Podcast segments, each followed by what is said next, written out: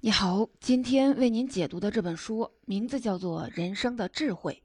这本书最有趣的三个问题：为什么获得幸福的途径是放弃欲望？穷人和富人对待财富的智慧有哪些不同？为什么一个人独处的快乐要远远高于和别人聚会的快乐？人生的智慧是一本对所有人都值得认真思考和仔细玩味的书。尤其年轻人更是值得推荐阅读。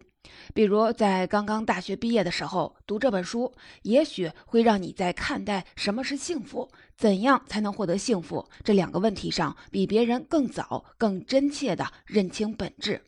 年轻人离开学校开始独立生活后，通常要面临三个困境：第一种是选择的困境；第二种是现实和理想的差距；第三种困境是很难适应。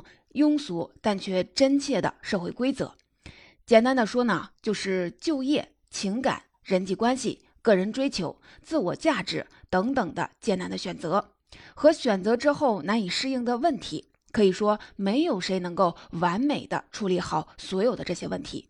那怎么办呢？除了精进、努力、忍耐和等待之外，我们都需要一本人生参考书。今天要讲的人生的智慧，就是这样一本可供借鉴的人生参考书。正式讲述之前，我们先来了解一下这本书的作者阿图尔·叔本华，还有叔本华与其他哲学大师的关系。因为如果不把叔本华了解一个大概，就不太容易理解他的作品。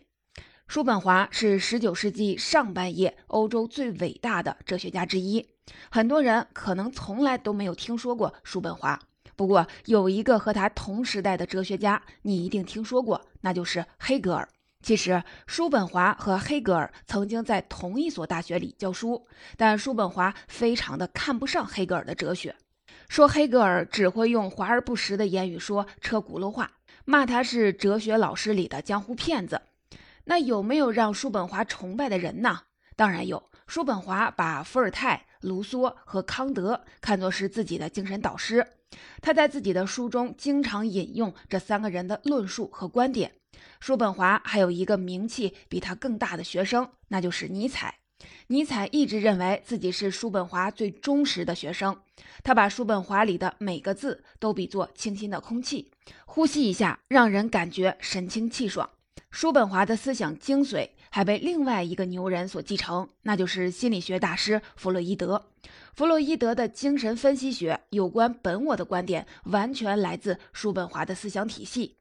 叔本华的思想还影响了后世很多的文学和艺术大师，比如俄国的托尔斯泰、屠格涅夫，英国的托马斯哈代，法国的莫泊桑、左拉，以及德国音乐大师瓦格纳。这些人的作品里都有叔本华思想的影子。二零零九年有一本特别火的书，叫《当下的力量》。作者是埃克哈特·托利。这本书对于焦虑、抑郁、压力大的人来说，是一本切实有用的好书，让人们认清时间的幻象，活在当下，找到真正的力量。当下的力量其实就是叔本华《人生的智慧》这本书里有关如何看待过去、现在与未来的详细解释。叔本华一生的著作不是特别多，他最著名的作品之一叫《作为意志和表象的世界》。这本书的第一稿是一八一八年，他三十岁的时候写完的。你看，三十岁这么年轻，就奠定了自己哲学思想的基础。从那以后，叔本华的后半生基本上都是在专心的撰写这本书的增补版，书名叫《附录和补遗》。今天要讲的人生的智慧，就是从附录和补遗中单独拎出来的一部分。下面我就来为您讲述人生的智慧里最有意思的三个观点。或者说，叔本华比较另类的三个观点。首先，智慧的人生不是追求幸福，而是减少痛苦，放弃欲望才能够获得幸福。第二，人生追逐的不应该是财富，而是智慧。第三，享受孤独，自得其乐，是获得快乐的源泉。智慧的人生不是追求幸福，而是减少痛苦。几乎所有人考虑人生目标的时候，总是这么说：“我这辈子能让自己和家人过上幸福体面的生活就值了。我要通过奋斗来实现自己的目标。具体说来就是勤奋努力、诚恳付出，忍受暂时的痛苦，获得将来的满足。可是叔本华却完全不这么认为。他说：“智慧人生首要的任务就是要把一个最底层的概念搞清楚，那就是理性的人生不应该追求快乐和幸福，而应该尽量的避免痛苦。”这句话包含的真理是：所有的幸福都是虚幻的，而只有痛苦是真实的。我来给您举一个例子，解释一下。假如我们全身上下没有什么大毛病，算是处于非常良好的状态，但是上礼拜跑步崴了脚。现在脚一沾地就疼得不得了，连续好多天走路还是一瘸一拐的，好多天没法出门。我们的注意力会完全的集中在那疼痛的脚上，因为这个事儿也许还耽误重要的工作或者是约会。就是因为这个小小的伤痛，让我们心里感觉很不舒服，这就算是真实的小的痛苦。不过，假如根本就没有崴脚，这些天呢又没有什么特别的事情，每天过的都是平常的日子，这种状态你也不能说自己是幸福的。所以崴了脚是真疼，这个痛苦是真实的，但是什么事儿都没发生呢，也肯定不是我们理解的幸福。所以幸福就是虚幻的。所以叔本华认为，就那种没有什么痛苦、没有什么烦心事儿的日子，才是真正的幸福。他书里说，不要把目光盯在寻找和享受生活的快感和乐趣上面，而要尽量的当心，避免生活中数不尽的祸害。说到这儿，你一定感觉叔本华的观点怎么那么消极呢？人要得到什么东西，一定要付出努力呀。比如这个月如果不好好工作，业绩上不来，奖金就没有了，收入少了，我拿什么来享受生活呢？这是我们非常非常普遍的认知。要理解叔本华观点与我们认知的不同，我们得解释一下叔本华的哲学思想基础。叔本华认为，人生痛苦的根源在于人的欲望，只要欲望存在，人就一定是痛苦的。举个例子，刚出生的婴儿，只要有的吃、有的睡，不冷不热，有妈妈抱，就很幸福。那是因为婴儿没有成年人的那么多的欲望。叔本华说，一个人所感受的痛苦与他的生存欲望深度成正比，生存欲望越强就越痛苦。要摆脱痛苦的办法只有一个，那就是抛弃欲望，什么都不想，什么都不追求。当然，真的什么都不想，什么也不追求，那是不可能的。叔本华还教给我们，面对现实具体的生活应该怎么想、怎么做。关于怎么想，其实有几个态度需要端正，包括人对自己的态度、对他人的态度。端正了这些态度，我们的欲求就会变得合理，痛苦也就会减少很多。第一个需求调整的态度，就是人应该怎样看待自己。首先，人要认清自己的生命总体发展的大概脉络，还有自己的计划。比方说，参与修建一座大楼的工人，并不知道这个大楼的总体规划，他只要把钢梁上的螺丝拧紧就行了。至于这个钢梁在整栋大楼的位置和作用，他不必了解。不过，如果有一个工人，他在拧每个螺丝、砌每块砖的时候，都知道这个螺丝、这块砖是在哪个钢梁上、哪个墙里，这个钢梁或者是墙在哪一层的哪个房间里，这一个房间在大楼的什么位置，发挥什么功能，这样呢，就会做到手中有具体的工作，心中有大楼的全貌。这样做事用心的工人被提拔重用，只是时间的问题。叔本华说：“人要学会认识自己，也就是了解清楚自己最重要的意愿。同时，他也应该大概的明白自己应该从事什么职业，需要扮演什么角色，以及自己和这个世界是什么关系。这个意思是说，我们既要低头认真工作，也要偶尔的抬起头看看远方的目标，这样才能确保自己的步伐是朝着目标方向直线前进的。否则，只知道埋头苦干，等走出了好远。”忽然一看，才发现走了一大段的弯路，后悔是来不及的。另一个看待自己的方法就是活在当下。叔本华建议我们忘掉过去，关注现在和计划将来，让这三者达到平衡，不至于互相的干扰。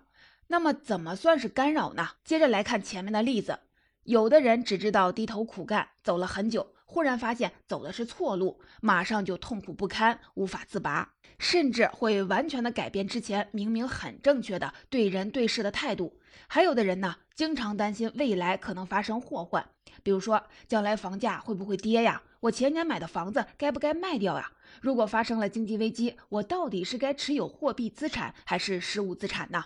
将来如果家人得了癌症怎么办呢？如果脑袋里整天想着这些没有发生的祸患，那么过日子就别想消停了。叔本华说，那些不确定是不是会发生，或者不确定什么时候发生的祸患，我们完全可以把它们当做永远不会发生。不这么做，你就是在提前兑换人生的痛苦，把未来的烦恼拿到今天来消费。他觉得最好的方法就是愉快地接受现在，有意识地享受每一个可以忍受的、没有烦恼和痛苦的当下。不过说到这里，我们有必要从这本书里跳出来，用现实的眼光补充一下叔本华的观点。人们现在想着过去的失败，可能是为了不再犯同样的错误；对未来的筹划，其实也可以防范可能的灾祸。哲学思想本身就是主观意识的东西，所以对于叔本华的建议，我们既要有所取，也要有所舍。说完了怎样看待自己，我们来讲第二个态度，就是怎样看待他人。在这个世界上生存，我们永远需要和别人合作或者是打交道。叔本华建议我们和人相处要掌握两个能力，一个是预见能力，它能帮助我们避免受到伤害；另一个是宽恕能力，它能避免我们受到人群中是是非非的困扰。我总结这个意思，就是那句中国的俗话：“防人之心不可无，害人之心不可有。”叔本华在书里也引用了一句俗语。翻译成大白话就是林子大了，什么鸟都有。以承认这个事实为前提，要在人群中生存，我们就必须容许别人有他们自己的个性。我们既不应该期待别人改变个性，也不谴责别人的个性与我的不一样。这就是自己的生活，也让别人生活。关于调整态度，我们就先说到这里。下面小结一下：人生追求幸福的方法就是减少痛苦，而减少痛苦的方法就是不让自己活在过去的痛苦里，也不让自己受到未来焦虑的困扰，充分的享受当下的安宁。与他人相处呢，需要接纳别人的个性，宽容别人的缺点，寻找自己与别人之间的共同利益，友好的合作。以上是《人生智慧》这本书里我们讲的第一个观点：智慧的人生不是追求幸福，而是减少痛苦。接下来，我们来说说人生追逐的不应该是财富，而应该是智慧。可能很多人都认为，人只要获得了财富，有了钱，就可以买到几乎所有的东西，而物质的满足和享受就是看得见、摸得着的幸福。虽然我们知道钱不是万能的，但很多人终日的奔忙，最起码的目的就是追求财富的自由，这是再现实不过的事情了。他说，在追求财富的问题上，我们要有一个理智的限度。财富欲望能不能得到满足，不是由财富的绝对数量决定的，而是由相对数量决定的。所谓相对数量，我的理解就是适可而止的数量。只要理智的你觉得够用了就好。因为不理智的人追求财富永远没有止境，财富就像咸咸的海水，人喝海水越多，就会越感到口渴。叔本华说，人是有欲望的物种，满足欲望最直接的方式就是追求财富，还有一个就是社会地位，也就是名誉。有了财富、地位、名誉，才可能满足人们的欲望，欲望无止境。对财富的追求也就无止境，而承担巨大的财富却不会理智利用财富的人，往往就会被财富所坑害。大家都听过渔夫和金鱼的故事，里面有三个人物。金鱼就好比是万能的神，它可以通过满足人物质需求而让人感到快乐和幸福。渔夫呢，算是一个知足常乐的人，对他来说，能不劳而获的得到一间漂亮的房子就很开心了。而他的老婆，那个贪得无厌的老太婆，总是觉得自己应该得到的可以更多。老太婆的欲望不断的扩大，就像是喝海水，越喝越渴。所以，故事的结尾就是所有的财富化为泡影，重返痛苦。在《人生的智慧》这本书里，叔本华比较简单粗暴的把人划分成了穷人和富人，说了说怎么从穷人和富人的角度来看待财富。先来说说穷人该怎样智慧地对待财富。人热爱财富、金钱是很自然的事情，恰当的追求财富也是无可厚非的。但叔本华鄙视那些赚了钱就追求享乐、毫无顾忌将来的人。他建议人们应该把现有的财富看作抵御未来发生不测事件的城墙。也就是过日子要留出足够的过河钱。花钱大手大脚，入不敷出，总有遇到重大的挫折无法应对的情况。缺钱的痛苦比钱多的痛苦是更加真切的，所以叔本华强烈的建议人们要有存款。他说，如果可能的话，人至少要把赚来的钱的八分之一存起来，应对未来的需要。那富人该怎么样看待财富呢？叔本华的观点是这样的：那些财富水平已经达到衣食无忧的人，比如很多成功的企业家，以及那些生来就享有巨额财富的人，如果他们有高级精神禀赋，那么财富和禀赋就是老天爷对他们的双重的馈赠。所谓高级精神禀赋，说的是一种智慧，就是知道怎样利用财富创造更大的社会价值，而不是用来个人享受和消费。因为这些人能够做到别人做不到的事情。能创造出对于全社会都有意义的更大财富，比如利用他自己可以支配的资源，支持和推动人类在某个领域的进步；再比如从事慈善活动，不分国界、不分种族的为需要的人提供帮助。再来看相反的一面，如果拥有足够的财富，却不懂得让财富对社会发挥效能，那么这种人也不会感觉幸福，因为摆脱了贫穷，财富只会把他引向人生的另一个痛苦极端——无聊。如果说贫穷的困境能让人有事可做的话，那么百无聊赖、无所事事，很快就会把人引向奢侈挥霍。正所谓，穷的只剩下钱了。说完了看待财富的智慧，我们来讲讲享受孤独、自得其乐是获得快乐的源泉。我们通常认为，人是社会动物，人只有与他人协作才会获得资源，人也只有与他人分享快乐，快乐的价值才会被放大。所谓独乐乐不如众乐乐，可能说的就是这个道理。但是叔本华对快乐的体验却有另一番截然不同的观点。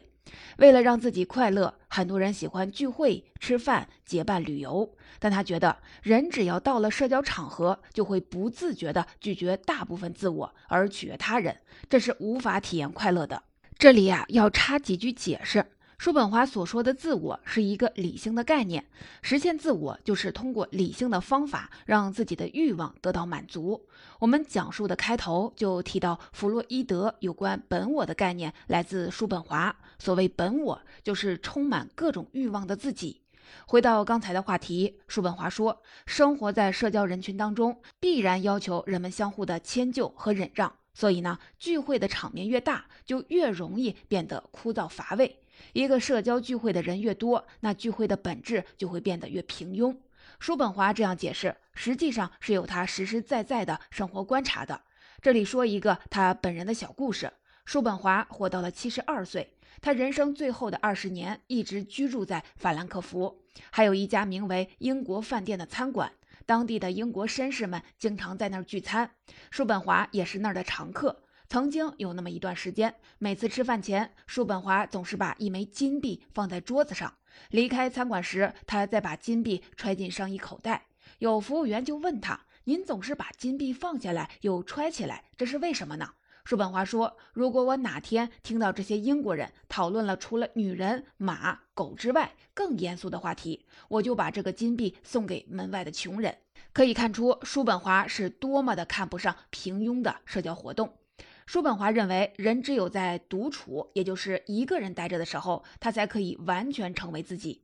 不热爱独处的人，也就是不热爱自由的人，因为只有当一个人独处的时候，他个性、才气、好物能够无拘无束地抒发，这才是真正的自由。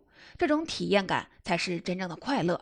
放弃这种社交聚会以换回独处，才是最智慧的选择。叔本华说：“完全、真正、彻底的感觉内心的宁静与平和，这才是尘世间仅次于健康的至高无上的宝贝。年轻人学习人生智慧的第一课，就是要学会承受孤独，因为孤独是幸福安乐的源泉。反过来说，一个人自身拥有的越多，他需要从别人那里获得的东西就越少。这句话怎么理解呢？我们拿乐器来打一个比方。”俄罗斯有一种用牛角做的乐器，每个牛角只能发出一个单音，把所需要的牛角凑到一块儿，才能吹奏出好听的音乐。平凡人的精神气质单调乏味，就像那些只能发出单音的牛角乐器，只有在凑到一块儿的时候才能有所作为，不过，一个有丰富思想头脑的人，就像一架钢琴，钢琴自己就可以演奏出完整的音乐，所以他不需要参加乐器的聚会。即使参加，钢琴也是聚会的主角，充当主旋律。我们把钢琴想象成一个高能的牛人，在聚会时，如果让钢琴迁就其他的乐器，不能用八十八个键当中的五十个，那钢琴一定是不开心的。以上三个观点讲完之后，你一定觉得叔本华的哲学思想用现在的价值观来衡量又悲观又消极。的确，很多人批评叔本华的悲观主义思想是消极和落后的，认为他的痛苦的人生观和我们想追求幸福快乐的愿望是完全相反的。而赞成叔本华的人认为他的思想不是不着边际的空想，而是针对现实的。叔本华当年游历欧洲各地时，亲眼看到法国与奥地利、俄国、普鲁士在欧洲的混战，给社会和人民带来了巨大的痛苦。各国连年战乱后的萧条，让叔本华产生了极端悲观的情绪，这就是他悲观主义思想的来源。现在呢，我们处在全球化的世界里，各种文化思想的冲击增加了我们的知识储备，开阔了视野，因为我们看得更远，所以需求也就更多了。许多欲望就像天方夜谭一样遥不可及，增加了痛苦。所以，叔本华的悲观主义人生哲学思想对我们所处的社会，对我们自己也有积极的参考意义。接下来，我把今天讲述的三个有些消极的观点，从积极的角度试着理解一下，和你分享。首先，智慧人生不是追求幸福，而是避免痛苦。我理解它的现实意义，就是说，人生的旅途上不要犯错误，尤其是一些原则上的严重错误。如果没有学习的智慧，犯了不必要的低级错误，那就属于自己给自己添烦恼了。就像乒乓球比赛，很多时候保证自己不犯错误，等待对手失误，也是赢得比赛的关键法宝。第二，对于如何智慧地处理财富问题，可以引用美国历史学家、世界文明史的作者威尔·杜兰特的解释。杜兰特说：“为聚财而活的人生是没有任何价值的，除非我们知道如何将财富化为快乐。”这是一种需要教养和智慧的艺术，感官的追求不会给人带来长久的满足，所以一个人必须像懂得生财之道那样懂得人生的目的。逻辑思维曾经有一期节目讲述斯坦福大学的来历。斯坦福夫妇家财万贯，因为唯一的儿子忽然夭折，失去了生活的目标。他们摆脱痛苦的方法就是找到让财富更加有意义的用途。于是，他们用绝大部分的财产建立了一所大学，让更多的年轻人，尤其是寒门子弟，有接受高等教育的机会。在斯坦福先生去世后，他的夫人只留下了基本生活的开销，其他财产全部捐献给了斯坦福大学。你看，斯坦福夫妇对财富的智慧处理，弥补了他们终身的遗憾，让他们获得了内心的满足和幸福。最后，所谓享受孤独，自得其乐，来获得高级的快乐体验。不是说让我们脱离社会交往，一个人关起门来待着，而是要我们通过对生活的直接体验和间接的学习，让自己的头脑更加的丰富。用罗振宇的说法，就是人要不断的自我赋能，在自我的能量级别达到一定高度的时候，你会自觉不自觉的挑选社交的圈子，大部分社交场合你会觉得没有意思，不愿意参加。能吸引你的，只有那些可以带来营养和资源的社会交往。总结，我们来回顾和归纳一下今天讲述的主要内容。首先，我们大概的了解了叔本华这位不太知名的哲学家，在欧洲哲学史上处在两波大牛人中间，他的思想对后世的文学、哲学和心理学以及艺术创造有着很深刻的影响。然后，我们了解了人生的智慧里三个比较特别的观点：第一，人生本来就是痛苦的。不要妄想实现什么绝对的幸福，而是要懂得放弃不适当的欲望，尽量的减少烦恼。第二，人生追求的首要目的不是财富，而是智慧的处理财富。第三，享受孤独，自得其乐的获得幸福和安乐的源泉。只有自身丰富多彩、高能量，才会体会高级的乐趣。最后，我们从正反两个方面分析了怎样用现实的眼光看待叔本华悲观主义的哲学。那就是少犯错误，掌握智慧的财富观，不断的学习，给自己赋能。